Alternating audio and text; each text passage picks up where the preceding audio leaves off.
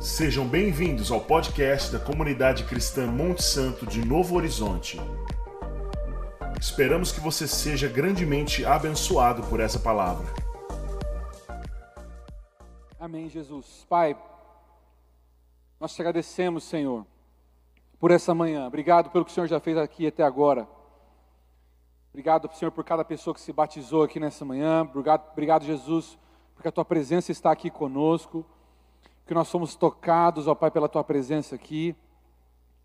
Eu peço a Ti, ó Deus, que o Senhor continue guiando essa manhã, ó Deus, para que sejamos abençoados pelo Senhor. Toque em nossos corações com a palavra de hoje. Fala através de mim, Jesus, para que a Tua mensagem, ó Pai, seja pregada e os corações sejam abertos através disso, em nome do Senhor Jesus. Amém. Abre sua Bíblia comigo em João, capítulo 1, versículo 29, João 1, 29. João capítulo 1, versículo 29, diz assim: No dia seguinte, João, o Batista, viu Jesus caminhando em sua direção e disse: Vejam, é o Cordeiro de Deus que tira o pecado do mundo. Era a ele que eu me referia quando eu disse: um homem virá depois de mim, muito mais poderoso que eu, pois existia muito antes de mim. Eu não o conhecia, mas vim batizando com água para que ele fosse revelado a Israel.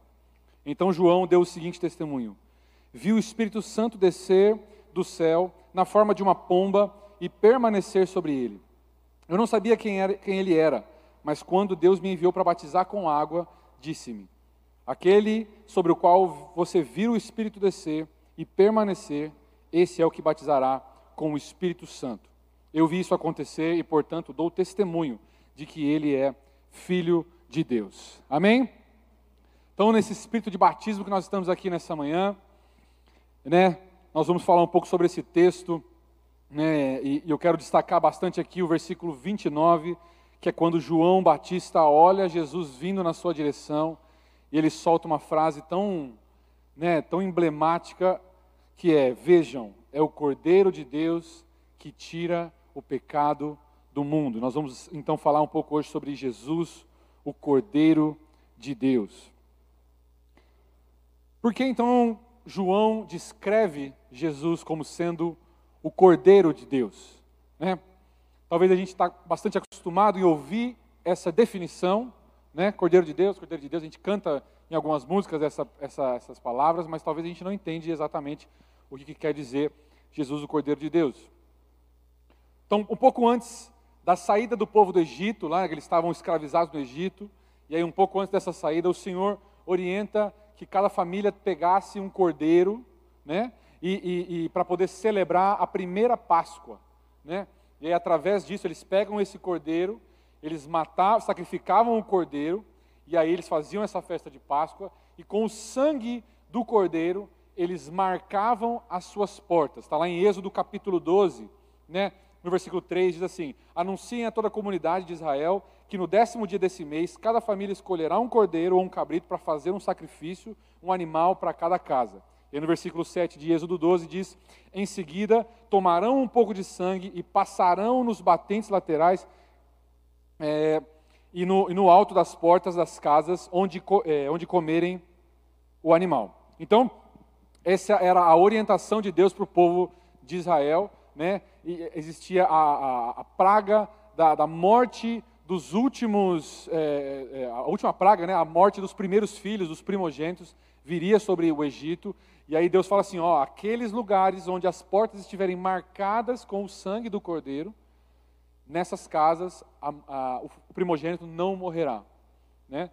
Então, é, é essa, o sangue do cordeiro foi usado para marcar o povo do Egito. Então a praga veio sobre aquele lugar, todos os primogênitos dos egípcios morreram, e os primogênitos do povo de Deus, daqueles que marcaram as suas casas com o sangue do cordeiro, não morreram porque eles foram guardados, porque eles foram é, é, é, né, é, colocados separados, eles foram separados para o Senhor.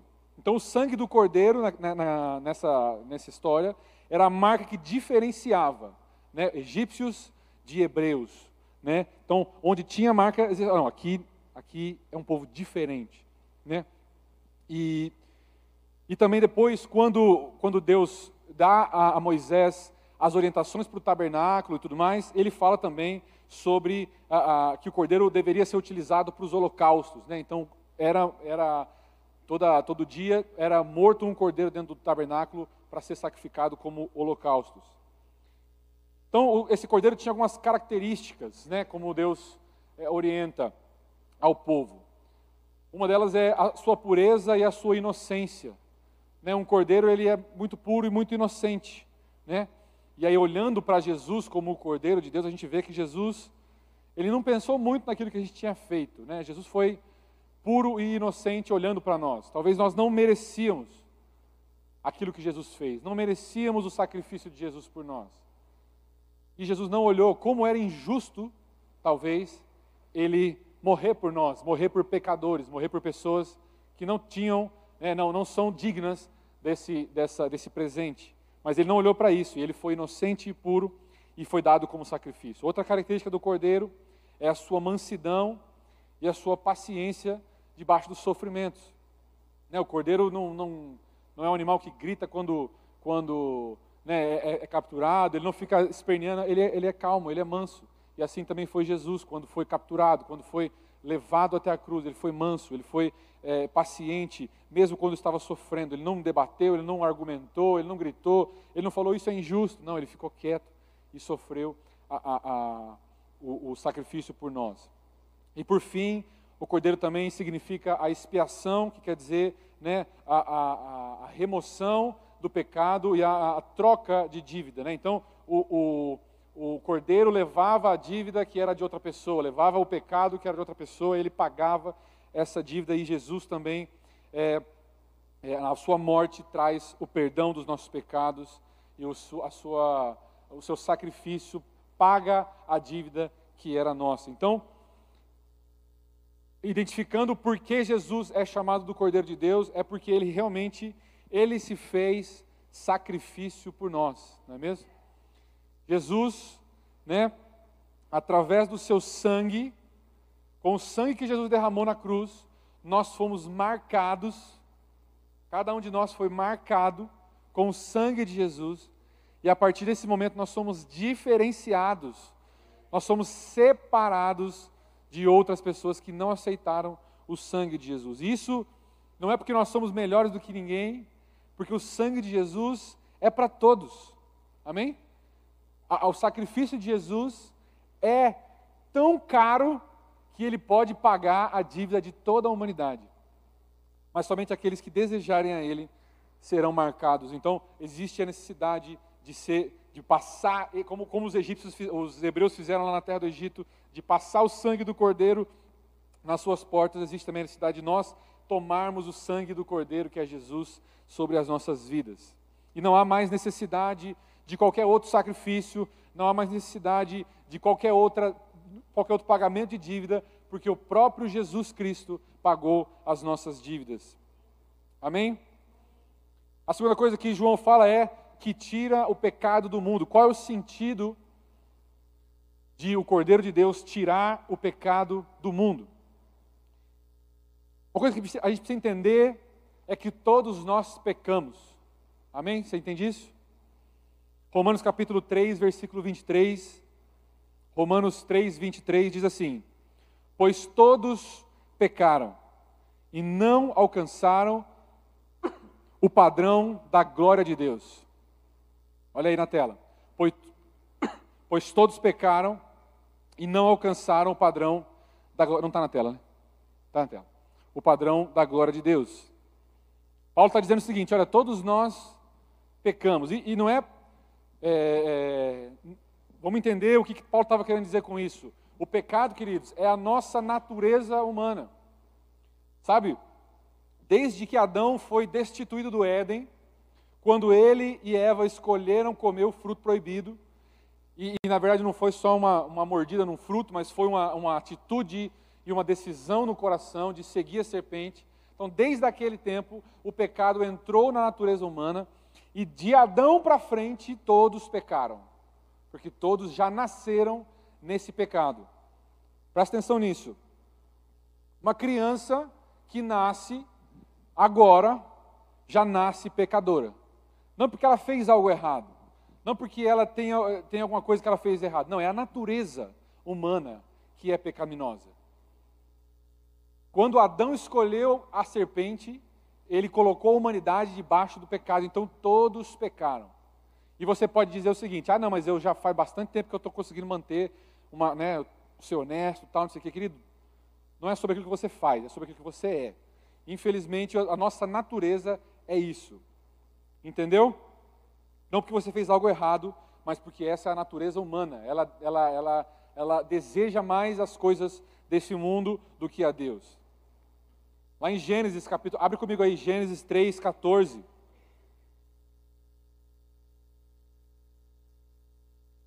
Gênesis capítulo 3, versículo 14. Logo depois que Adão e Eva comem o fruto proibido, Deus vem, fala com eles, e eles se, se desculpam e tudo mais, dão aquela desculpa.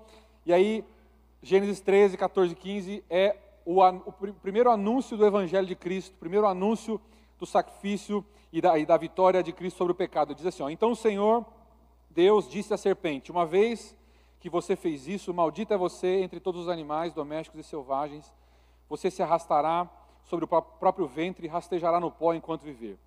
Presta atenção agora nessa parte.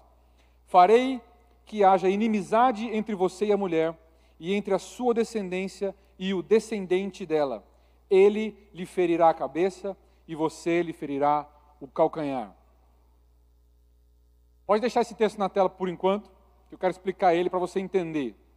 Jesus é o cumprimento dessa promessa de Deus para nós. Jesus é o descendente da mulher.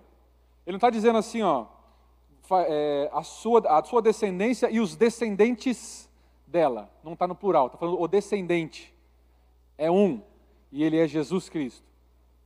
Ele é o descendente da mulher que fere a cabeça da serpente. Ele é aquele que vem e transforma aquilo que era para maldição. Então, veja aí, a, a, mulher escolheu, né, o homem e a mulher escolheram o pecado por conta da sua natureza. Mas Deus está dizendo: virá um tempo onde o descendente da mulher pisará sobre a cabeça da serpente e ela, e ela ferirá a cabeça, e você lhe ferirá o calcanhar, a serpente ferirá o calcanhar. O que, que significa isso? Ferirá o calcanhar do descendente. É a morte de Jesus na cruz. Mas a morte de Jesus na cruz não significou a derrota, significou a vitória. Porque foi o sacrifício de Jesus na cruz e depois a sua ressurreição que nos trouxeram a vida. E agora sim, a dívida que era do pecado, a dívida que Adão começou lá naquela época e agora veio sobre nós, foi paga em Jesus Cristo. A natureza que nós temos desde que nós nascemos, ela foi transformada em, através de Jesus e através do sangue de Jesus. Então eu disse para você que o pecado está em você por conta da sua natureza, correto? Porém, Jesus é aquele que faz com que os que creem nele, os que creem em Jesus, sejam transformados à sua imagem e à sua semelhança. Abre aí, Romanos capítulo 3, versículo 24. Me acompanha nesse pensamento, não se perde não, que é importante você entender isso. E você que está aqui pela primeira vez, você que está nos visitando aqui, isso aqui vai abrir muito a sua mente para quem é Jesus Cristo. Romanos capítulo 3, versículo 24 diz assim: mas Ele, em Sua graça, nos declara justos por meio de Cristo Jesus, que nos resgatou do castigo por nossos pecados. Deus apresentou Jesus como sacrifício pelo pecado, com o sangue que ele derramou, mostrando assim a sua justiça em favor dos que creem. Amém. Diga amém. Olha isso. Deus nos declara justos através de Cristo Jesus. Ele nos resgatou do castigo dos nossos pecados. Presta atenção. Nós estávamos é, condenados ao castigo, desde o nosso nascimento, porque é a nossa natureza humana. Mas Jesus Cristo, através do sacrifício, através do sangue da cruz e através da sua ressurreição, pagou e nos resgatou do castigo. Ele sofreu aquilo que nós deveríamos sofrer naquela cruz e tomou de nós os nossos pecados, tomou de nós as nossas dívidas e pagou naquela cruz. Então agora, com o sangue de Jesus, ele nos faz justos, justificados.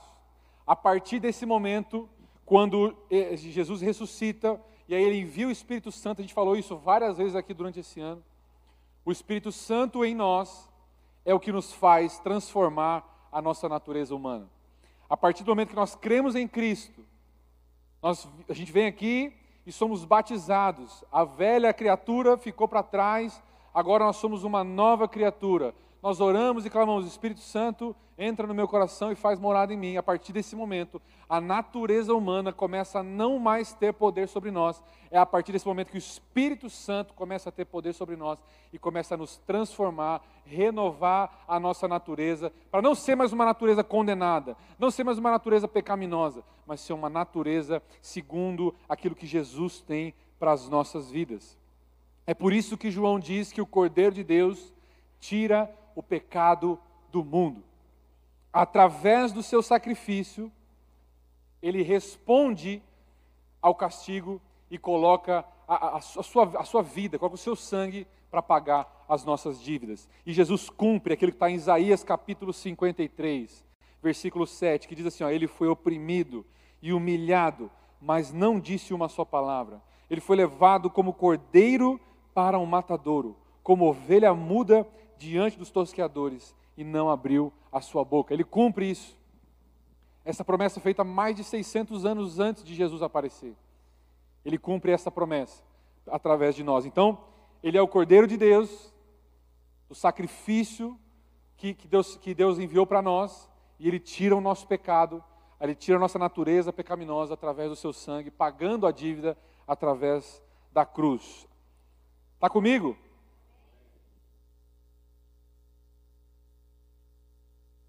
Terceira coisa que eu entendo nesse texto é que quem crê contempla. Queridos, nós devemos contemplar a Jesus para que os nossos pecados sejam perdoados. Então, e, não, e não com os nossos olhos físicos, né? não ficar olhando para o céu, ver se a gente enxerga Jesus daqui, nem imaginando ele né, encravado na cruz. Às vezes a gente tem essa visão de que Jesus ainda está lá, pregado na cruz, né? Não. Mas a, gente tem que contemplar Jesus Cristo através de uma visão espiritual da sua glória e da sua bondade. Da glória de Deus, da grandeza dele e da bondade que ele teve por nós, por perdoar os nossos pecados. E aí então a gente leva o nosso coração, a nossa alma a depender de Cristo. Eu cheguei, queridos, a uma conclusão na minha vida, e eu não sei se você já chegou nessa conclusão na sua vida também, mas isso é importantíssimo para você e para mim entendermos aqui. Não há como nós fugirmos do pecado, senão através de nós olharmos para Cristo e clamar a Ele para que Ele nos transforme. Você já chegou a essa conclusão na sua vida? Você já tentou ficar sem pecar pela sua própria vontade? Não sei se você já fez isso. Você talvez é uma pessoa que tem, tem dificuldade em não mentir, né? Você se pega sempre mentindo. Aí você fala assim, ó, não, eu vou parar de mentir. Não, vou parar. E aí você fala assim, não, eu vou parar de mentir. Vou parar de mentir, daqui a pouco mentiu. Você talvez é uma pessoa que tem dificuldade em, em alguma outra área, não sei. Você fala assim, não, eu não vou fazer, eu não vou fazer, eu não vou falar, não vou, não vou, não vou, não vou. Fiz. Porque, queridos, é impossível você venceu o pecado pela sua própria natureza. A única forma de nós vencermos o pecado é através do sangue de Cristo. E é através da comunhão com Cristo, através de olhar para o seu sacrifício, olhar para o que ele fez para nós e contemplar isso em nossas vidas. Sabe, muitas vezes a gente né, quer, quer fórmulas, né? Como que eu faço para parar de mentir? Como que eu faço para fazer não sei o quê? Não, dez passos para você fazer não sei o quê. Não, três passos para você mudar a sua vida. Não sei o quê, não sei o que lá. Queridos, tem uma só solução para isso. Olha para Jesus, contempla Jesus. Busca Jesus, busca na palavra quem é Jesus, o que ele fez por mim. Porque através disso, através de conhecer Jesus, através de conhecer o seu amor por nós, através de andar com Ele, nosso coração vai ser transformado. Sabe, vai chegando um momento na nossa vida onde nós vamos conhecendo a Jesus de uma forma tão profunda que a gente começa a não sentir mais vontade de fazer aquilo que a gente fazia antes. Porque é o que eu estou dizendo, é uma transformação da nossa natureza. A natureza humana vai ter vontade de fazer coisa errada da natureza humana. Mas a natureza transformada pelo Espírito vai, vai conseguir dizer não às coisas desse mundo e dizer sim para as coisas de Deus. Então, aqueles que querem, que querem, é, que, que creem no Senhor precisam contemplar Ele. Colossenses capítulo 1, versículo 15. Colossenses 1, 15, abre comigo aí. É um texto lindo que você pode até marcar na tua Bíblia para você fazer um, um tempo de, de meditação nesse, nesse texto. Tem aqui.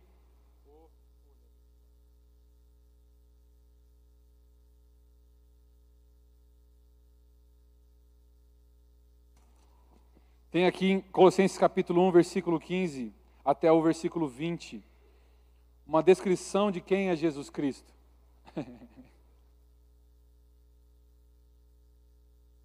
Colossenses 1, 15 diz: O Filho é a imagem do Deus invisível e é supremo sobre toda a criação, pois por meio dele todas as coisas foram criadas, tanto nos céus como na terra todas as coisas que podemos ver e as coisas que não podemos, como os tronos, reinos, governantes e as autoridades do mundo invisível. Tudo foi criado por meio dele e para ele. Ele existia antes de todas as coisas e mantém tudo em harmonia. Ele é a cabeça do corpo que é a igreja. Ele é o princípio supremo sobre os que ressuscitam dos mortos. Portanto, ele é o primeiro em tudo pois foi do agrado do Pai que toda a plenitude habitasse no Filho, e por meio dele, Jesus Cristo, o Pai, reconciliou consigo todas as coisas. Por meio do sangue do Filho na cruz, o Pai fez as pazes com todas as coisas, tanto nos céus como na terra. Uau! Ele é o Cordeiro que faz com que Deus faça as pazes com os céus e a terra. Uau! Queridos, isso faz a gente contemplar Jesus de uma forma tão, tão perfeita. A gente olha para Jesus, né? às vezes você tem a, a, imagem de Jesus Cristo pregado na cruz, aquele, aquele, aquele pequenininho Jesus Cristo pregado na cruz com uma cara triste. Não, queridos, ele é a imagem do Deus invisível. Ele é supremo sobre toda a criação. Ele é, por meio dele, todas as coisas foram criadas. Querido, esse é o nosso Deus, esse é o nosso Jesus. Ele é o Cordeiro de Deus através da contemplação. Quanto mais nós olharmos para Jesus, quanto mais nós pegarmos esses versículos aqui, e, e sabe assim, gente, pegar assim, o versículo 15: O Filho é a imagem de Deus invisível e é supremo sobre toda a criação. Medita aí. Caramba, a imagem do Deus invisível. Quer dizer que Deus é igual Jesus em forma de homem. Quer dizer então que Jesus faz aquilo que Deus faz. Jesus, o jeito que Jesus fala é o, é o jeito que Deus fala. Então quer dizer que se Jesus está falando alguma coisa aqui nessas, nessas páginas da Bíblia, quer dizer que é Deus falando. Quer dizer que como ele andou na terra é o jeito que Deus quer que ele ande, que a gente ande. Ele é supremo sobre toda a criação, como a gente falou semana passada aqui. Se ele é supremo sobre toda a criação, quer dizer que ele é supremo também sobre, sobre os, os conflitos, ele é supremo sobre a nossa nação. Ele é maior do que a doença. Olha isso, em um versículo nós estamos contemplando Jesus Cristo aqui e o nosso coração vai sendo transformado.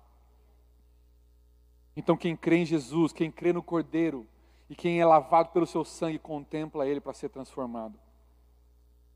E por fim, o mesmo Cordeiro que foi sacrificado e nos deu a vida eterna e ressuscitou, é o Cordeiro que é digno de receber toda a glória na eternidade. O Ministério do Louvor pode subir aqui. Eu quero que você abra comigo em Apocalipse capítulo 5. Não sei se você já decorou esse capítulo, porque a gente está lendo tanto ele nos últimos dias, não é verdade? Apocalipse capítulo 5.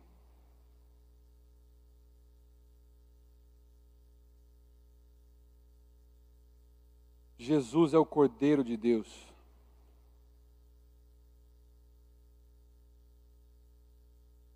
Apocalipse 5:1 diz assim: Então, na mão direita daquele que estava sentado no trono, vi um livro escrito por dentro e por fora e lacrado com sete selos. Vi um anjo poderoso que perguntava em alta voz: Quem é digno de romper os selos? Que susto! Jesus. Vamos voltar no 2 aí, ó.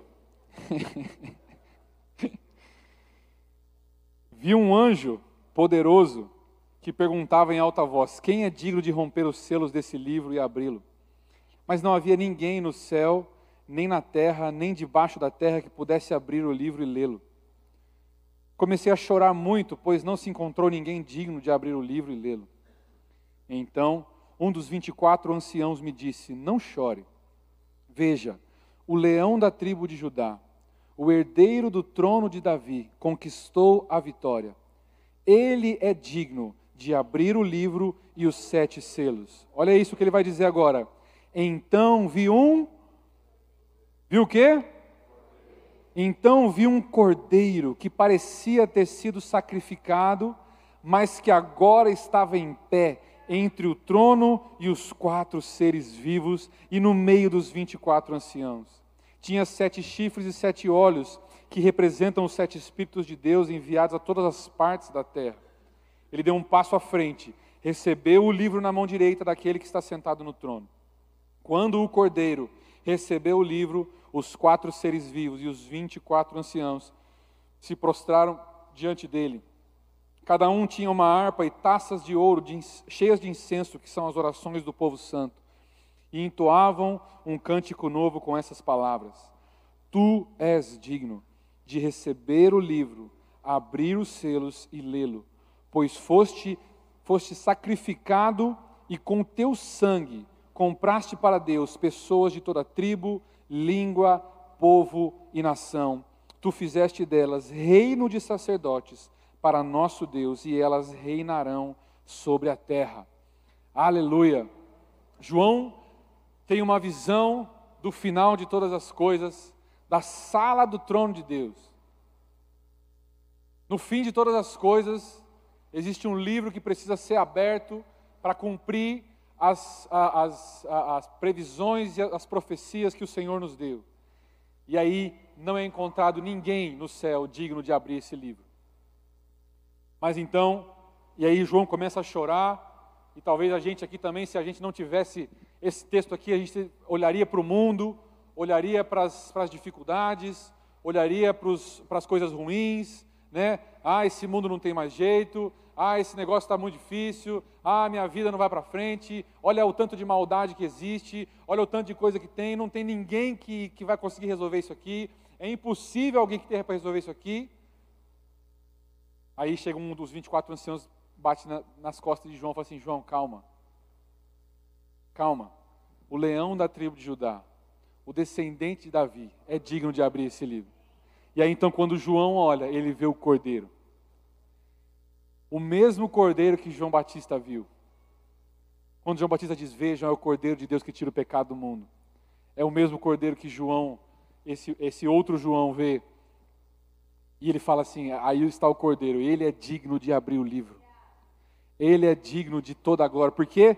Porque ele foi sacrificado e com o sangue desse cordeiro comprou para Deus pessoas de toda tribo, língua, povo e nação. Queridos, há uma linha que separa aqueles que entenderam isso de verdade e aqueles que ouviram isso, mas não se atentaram e não quiseram. Sabe que não tem meio termo, infelizmente não tem, não tem meio termo. Ou você entendeu que Jesus é o Cordeiro de Deus e entregou a sua vida por completo a Ele, ou você está vivendo a sua vida talvez completamente longe de quem Ele é. Não tem como você dizer o seguinte: ah, eu conheço Jesus, como a Maria deu esse testemunho aqui para nós. Ah, eu conheço Jesus, eu leio a Bíblia de vez em quando, eu sei quem é Jesus. Mas há um momento na nossa vida quando nós realmente entendemos isso na nossa vida. E nós realmente captamos essa mensagem em nosso coração. E nós dizemos assim: ó, eu vou entregar a minha vida para esse Jesus. Eu vou colocar a minha vida debaixo dele, eu vou contemplar ele, porque é ele que tirou os pecados. Eu olho para o mundo e não existe solução. Eu olho para todas as pessoas que existem, não há solução, mas nele há solução. Ele é poderoso para fazer tudo o que ele tem que fazer. Ele é poderoso para cumprir tudo aquilo que ele prometeu. E ele vai fazer isso. Em nome de Jesus. O sangue do Cordeiro está disponível para todos nós, queridos. O sangue que ele derramou naquela cruz está disponível para todos nós. E ele é suficiente. O sangue é suficiente para remover o pecado de toda a humanidade. Como eu disse, o valor do sangue de Cristo paga a dívida de toda a humanidade. Só que a decisão de ir até esse sangue e ser marcado com esse sangue é nossa, é minha, é sua aqui nessa manhã. E o Senhor tem chamado pessoas para voltar. O Senhor tem chamado pessoas para serem marcadas pelo sangue, para realmente entenderem, não, eu quero viver uma nova vida, como essas pessoas aqui nessa manhã viveram. Entregaram as suas vidas por completo a Jesus entenderam que não há valor maior lá fora se não viver para Jesus, se não viver para entregar a sua vida por completo a Ele. Amém, queridos? Vamos ficar de pé.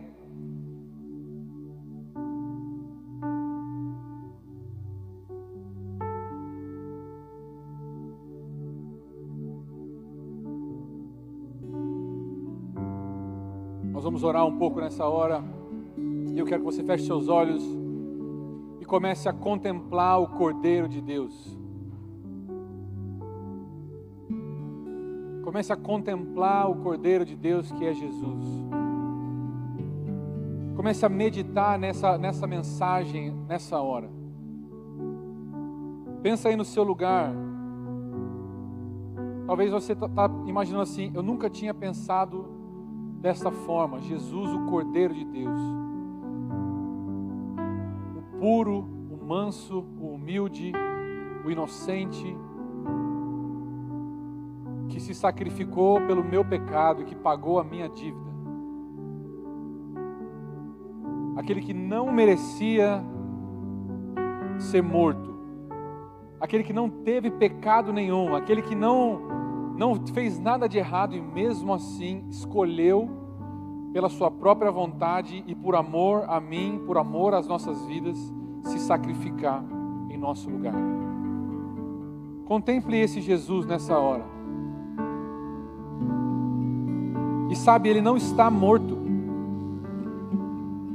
Ele não está morto. Ele não está ensanguentado, pregado na cruz, queridos. Contemple aquilo que João viu na sala do trono de Deus. O cordeiro que parecia ter sido sacrificado, mas que estava vivo. Estava vivo e está vivo.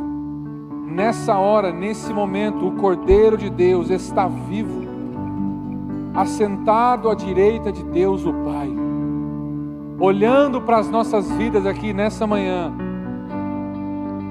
com olhos de amor, com olhos de desejo por comunhão conosco, por, com olhos de, de, de realmente dizer: aqui está o meu sangue, lave as suas vestes no meu sangue. O meu sangue é suficiente para que você seja lavado. Tudo aquilo que você fez de hoje para trás, tudo aquilo que você fará de hoje para frente, já foi pago pelo sangue do Cordeiro na cruz. Mas agora há uma decisão, há uma decisão a ser tomada por nós todos aqui, de dizer: Espírito Santo, enche o meu coração. Eu entendi, eu entendi essa mensagem. E eu não quero mais viver de forma, eh, da forma errada, eu não quero mais viver longe de Ti, Senhor. Eu não quero mais dedicar os meus dias para passar tempo com coisas que não vão me levar a lugar nenhum. Eu não quero mais dedicar o meu dia, pra, os meus dias, para aquilo que não me faz estar mais perto do Senhor Jesus. Eu quero ser transformado nessa manhã, Diga isso a Jesus. Me transforma, Jesus. Transforma o meu coração. Transforma a minha vida. Transforma os meus dias. Transforma os meus desejos. Senhor Jesus, tu és aquele que nós mais precisávamos. Não há nada que nós precisamos mais do que o Senhor Jesus. Senhor Jesus, tu és, tu és suficiente, Jesus. O teu sangue é suficiente para nós. O teu sangue é suficiente para renovar as nossas vidas, para renovar o nosso coração. O seu sangue é suficiente. O Senhor nos amou primeiro e se sacrificou por nós. E nessa manhã há um chamado para nós. Eu creio que existem pessoas aqui que durante esse tempo de batismo, durante a palavra e nesse momento, foram tocadas pelo Espírito Santo. Talvez pessoas que estavam longe de Jesus, talvez pessoas que estavam desiludidas com a sua vida cristã, talvez pessoas que nunca estiveram numa igreja, mas que foram tocados por essa mensagem. Eu creio que é um chamado aqui nessa noite para uma transformação de vida. Se você sentiu isso no seu coração, eu não vou pedir para que você venha até aqui à frente. Mas eu quero que você levante a sua mão no seu lugar. Se você é essa pessoa que está decidida a entregar a sua vida a Jesus, eu quero que você levante a sua mão. Bem alto a sua mão, levante a sua mão. Eu quero que você que está próximo de uma dessas pessoas que está com as mãos levantadas, que você chegue até ela para a gente orar com elas, amém? Levante a sua mão bem alto, você que está sendo tocado pelo Senhor Jesus nessa hora. Você que está sendo tocado a dizer: Senhor, eu quero viver uma nova vida. Senhor, eu quero viver uma nova vida, Jesus. Levante bem as suas mãos. As pessoas que estão à sua volta vão chegar até você para orar. Continue com seus olhos fechados.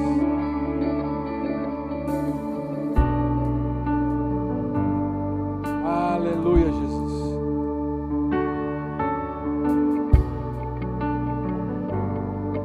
Vamos orar, queridos. Vamos orar, vamos orar.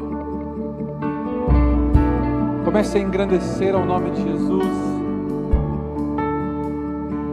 Se você não, se você está com a sua vida derramada aos pés de Jesus, comece a engrandecer o nome dele, dizer: Jesus renova a paixão em meu coração, renova o desejo em meu coração pelo Senhor, renova a minha vida.